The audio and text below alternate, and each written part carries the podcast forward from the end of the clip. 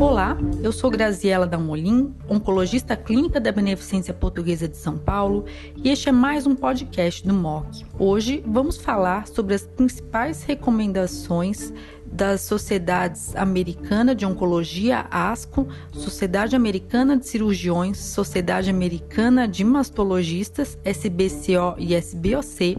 sobre o tratamento de pacientes oncológicos durante a pandemia do Covid-19. Nós sabemos hoje que essa situação grave que o mundo passa, que os pacientes oncológicos aparentemente apresentam um risco maior de contaminação pelo Covid-19 de 8% comparado a 4% na população geral. E quem são os pacientes com maior risco de contaminação? Os pacientes idosos que já fazem parte do grupo de risco, os que apresentam comorbidades, principalmente cardiovasculares, pulmonares ou diabetes, os pacientes frágeis com ECOG maior que 2 e, obviamente, os recebendo quimioterapia citotóxica. Por isso, algumas das recomendações da ASCO são hoje, principalmente para os pacientes recebendo quimioterapia citotóxica, um limiar menor para o uso de fatores de crescimento com um risco de acima de 10% de neutropenia, de avaliação sobre a indicação de uso de fator de crescimento associado, no intuito de evitar neutropenia febril e consequentes idas dos pacientes ao pronto-socorro.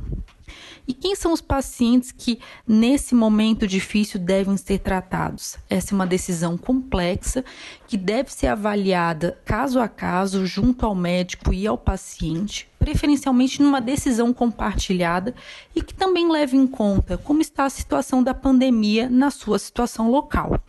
Algumas recomendações específicas para alguns tipos de tumores foram compiladas aqui para que possam guiar e ajudar no tratamento dos nossos pacientes.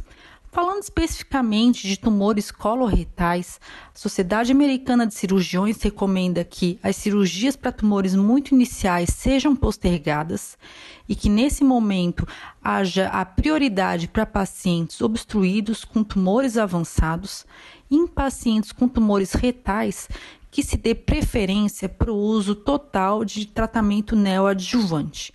e que o tratamento adjuvante para esses tumores retais possa ser atrasado em até 12 a 16 semanas. Para pacientes com tumores gastrointestinais, a grande maioria são pacientes sintomáticos, as doenças em geral são bastante agressivas e eles em geral não são considerados como doenças que a cirurgia possa ser postergada por um tempo muito prolongado. Para pacientes com melanoma, algumas das considerações são que para pacientes com estadio clínico 3, que se avalie o tratamento sistêmico neoadjuvante, tentando é, atrasar uma ressecção nesse momento. E que para pacientes já com doença metastática que necessitem de ressecções, que elas sejam realizadas somente em pacientes muito sintomáticos ou que sejam irresponsivos ao tratamento sistêmico. Especificamente sobre doenças peritoneais, como tumores de apêndice de alto grau, mesoteliomas, tumores de ovário ou alguns tipos de tumores coloretais ou gástricos, a HIPEC Algumas vezes ela é utilizada no cenário de tratamento desses pacientes, mas nesse momento de pandemia ela não é recomendada por se tratar de um procedimento que muitas vezes o paciente necessita de UTI, necessita de um grupo grande de médicos com expertise, de uma equipe médica preparada e que nesse momento não se parece adequado para pacientes com câncer de ovário. A Sociedade Americana de Oncogineco, SDO, recomenda sempre que possível a utilização de quimioterapia neoadjuvante no intuito de retardar uma citorredução nesses pacientes. Também falando no sentido parecido com as outras doenças peritoneais, são geralmente cirurgias bastante grandes e mórbidas. Falando de tumores de endométrio, principalmente para tumores iniciais, grau 1 ou hiperplasias endometriais, a recomendação é que a cirurgia seja postergada e que nesse momento se dê o uso de tratamentos hormonais. Para pacientes com câncer de colo uterino, a recomendação é de que para doença muito inicial sejam considerados para cirurgia no momento ou um atraso no raciocínio de que não vai haver uma possível progressão de doença. E para pacientes com doença localmente avançada, que o tratamento com quimio e radioterapia seja realizado no protocolo de tratamento recomendado no tempo padrão. Falando especificamente de câncer de mama, a Sociedade Americana de Mastologia fez algumas recomendações bastante extensas.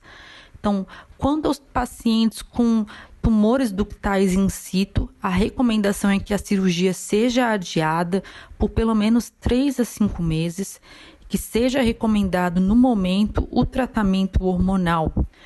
Para pacientes com tumores triplo negativos ou tumores HER2, essas são as populações de pacientes com câncer de mama com doença mais agressiva e que sempre que possível se deve evitar um atraso no tratamento principalmente no cenário neoadjuvante, deve-se evitar um atraso na doença triplo negativa e HER2 positiva. Para pacientes com tumores luminais, principalmente tumores fortemente positivos para receptores hormonais, é recomendado uma avaliação sobre a possibilidade de tratamento neoadjuvante com hormonioterapia no intuito de postergar por algumas semanas a cirurgia. Também é interessante falar que o tratamento para pacientes com tumores HER2 é recomendado, se possível, já num, num cenário adjuvante, que os pacientes fazem a cada três semanas. Atrasar o intervalo para cada quatro semanas não parece ser maléfico para os pacientes. É, também é, há uma possibilidade dos pacientes que estão quase no término da adjuvância para tratamento HER2,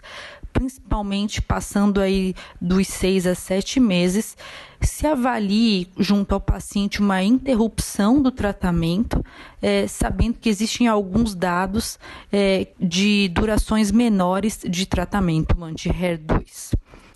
para pacientes é, é, também luminais, uma outra possibilidade de avaliação recomendada pela Sociedade Americana de Mastologia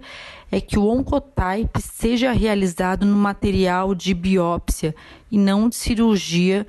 para poder ser feita uma avaliação sobre tratamento sistêmico. Então, realmente, uma recomendação muito diferente da nossa prática clínica e bastante adaptada para os tempos de Covid-19. O uso também de pacientes que é HER2 positivo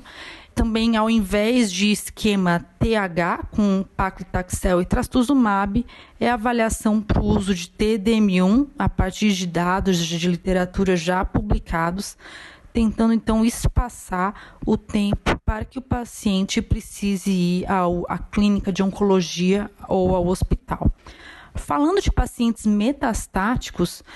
esse é um momento muito delicado em que um oncologista ele precisa avaliar se agregar mais tratamentos sistêmicos junto ao tratamento hormonal possa trazer algum tipo de malefício, pensando em tratamentos que levem a efeitos colaterais que levem o paciente ao pronto-socorro. Então, por exemplo, o uso de inibidores de ciclina e o risco de neutropenia deve ser bastante pesado junto ao paciente, assim como o uso de inibidores de PI3K em pacientes já diabéticos que possam ter uma descompensação do diabetes e tenham necessidade de ir ao pronto-socorro, deve ser muito bem discutido. Algumas recomendações também foram feitas pela Astro a Sociedade Americana de, Radio, de Radioterapia quanto ao tempo de radioterapia, atrasos, da mesma maneira que o tratamento sistêmico, isso deve ser avaliado caso a caso. Mas é claro que o consenso diz que para pacientes paliativos fazendo radioterapia somente para controle álgico ou no intuito paliativo, a radioterapia deve ser repensada, levando em em vista custo e benefício. Por outro lado, para pacientes que estão em tratamento com o intuito curativo, sempre que possível, o tratamento ele deve ser mantido no esquema proposto. Então, Se trata de um tema bastante difícil que deve ser é, documentado em decisão compartilhada e levado caso a caso. Então, esse foi o assunto de hoje. Siga o MOC nos agregadores de podcasts como Spotify, Apple e Google e receba notificações sobre os novos conteúdos.